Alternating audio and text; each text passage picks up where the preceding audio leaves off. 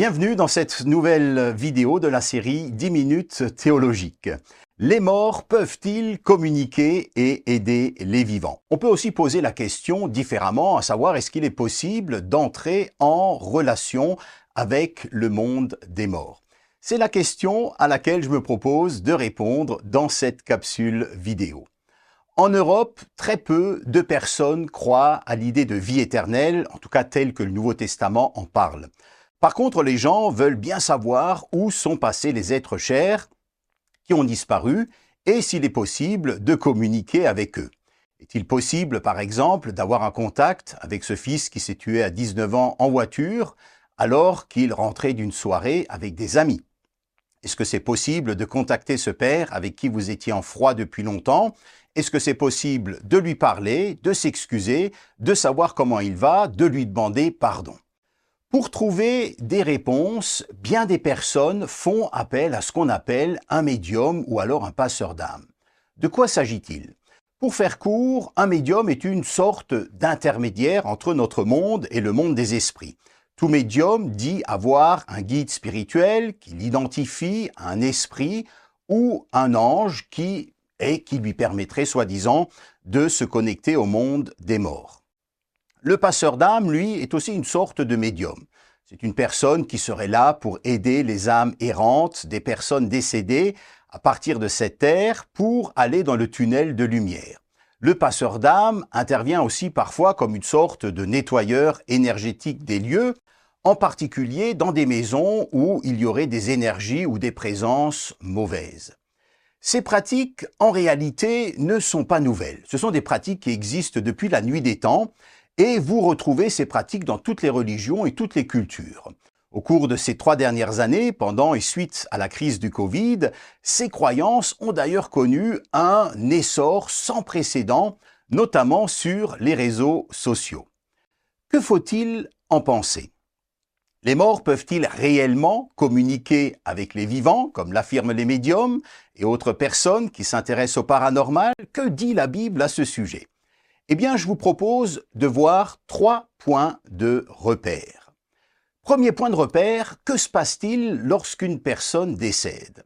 Lorsqu'une personne croyante meurt, c'est-à-dire une personne qui a confié sa vie au Christ, lorsqu'elle décède, eh bien son corps physique reste sur terre, où il sera inhumé, mais son âme ou son esprit continue de vivre et se retrouve immédiatement dans la présence de Dieu. L'apôtre Paul, qui a écrit la moitié du Nouveau Testament, nous dit ceci, nous sommes pleins de courage et nous aimons mieux quitter ce corps pour aller habiter près du Seigneur. Et Jésus dira au criminel crucifié à côté de lui, je te le dis, c'est la vérité, aujourd'hui tu seras avec moi dans le paradis. L'âme du croyant ne se retrouve pas dans un tunnel de lumière, elle ne flotte pas non plus je ne sais où en attendant qu'un médium lui donne la possibilité de partir, elle se retrouve immédiatement dans la présence du Seigneur en attendant ce que la Bible appelle la résurrection des corps. Maintenant, qu'en est-il de celui ou de celle qui n'a pas cru? Eh bien, selon la Bible, son âme, elle aussi, continue de vivre, mais loin de Dieu, dans un lieu que la Bible nomme l'AGN, ou le séjour des morts. Deuxième point de repère. Plusieurs textes bibliques condamnent de manière explicite le fait d'interroger les morts. Le troisième livre de la Bible, par exemple, nous dit ceci, Ne cherchez pas à consulter les esprits des morts, d'une manière ou d'une autre, cela vous rendrait impur. Et un autre passage qu'on trouve dans le cinquième livre de la Bible nous dit ceci, on devra trouver parmi vous personne qui consulte les morts. On peut se poser la question, mais pourquoi le verdict de Dieu est-il aussi sévère? Eh bien, je vois au moins trois raisons à cela. Faire appel à des morts, ou même les prier, est considéré comme le fait d'adorer de faux dieux. C'est ce qu'on appelle dans le langage biblique de l'idolâtrie.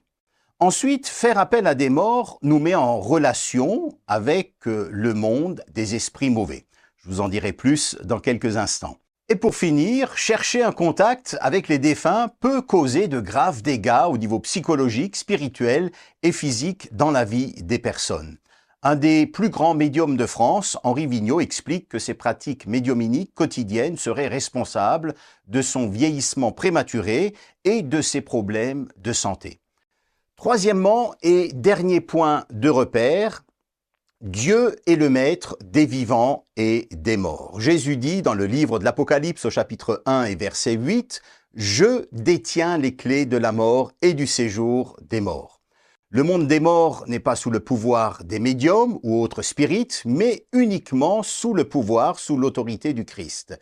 Il y a une séparation, si vous voulez, nette, une sorte de barrière infranchissable entre notre monde et celui des morts.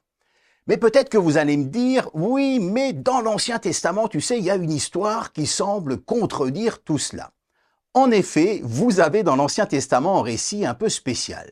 C'est l'histoire du roi Saül. Saül qui a été rejeté par Dieu à cause de sa désobéissance, il est attaqué par les Philistins, il est désemparé, il est saisi de crainte, Saül consulte Dieu, mais Dieu ne lui répond pas.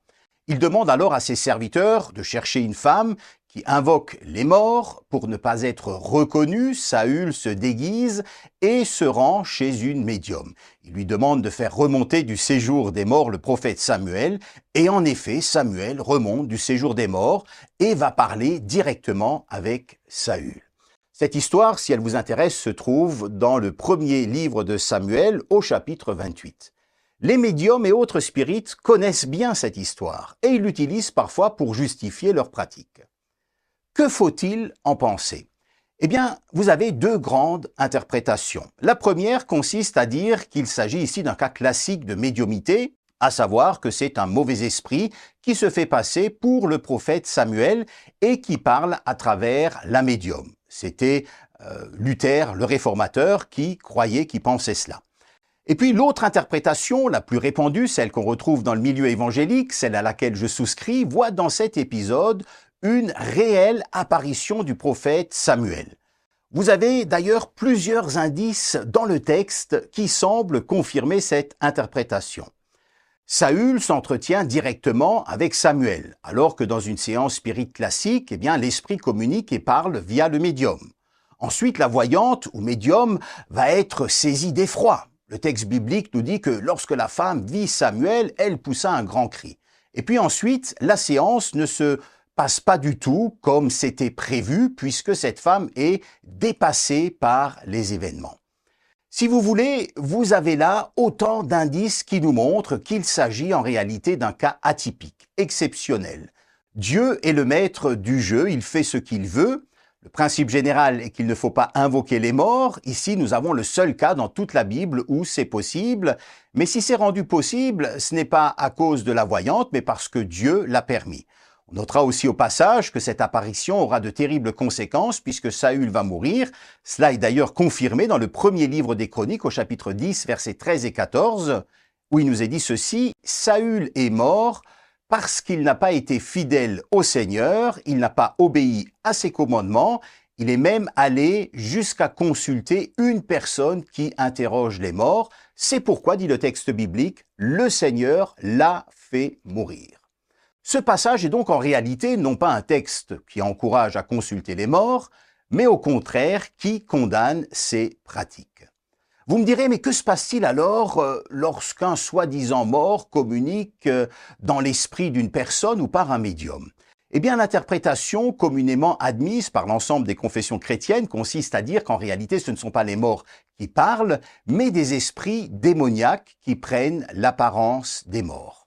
Et en effet, pour eux, ce n'est pas compliqué puisqu'ils ne sont pas mortels, ils connaissent la vie de ceux qui ont vécu, en particulier ceux qui ont ouvert des portes sur le monde occulte, donc pour eux c'est facile de révéler certains éléments d'information.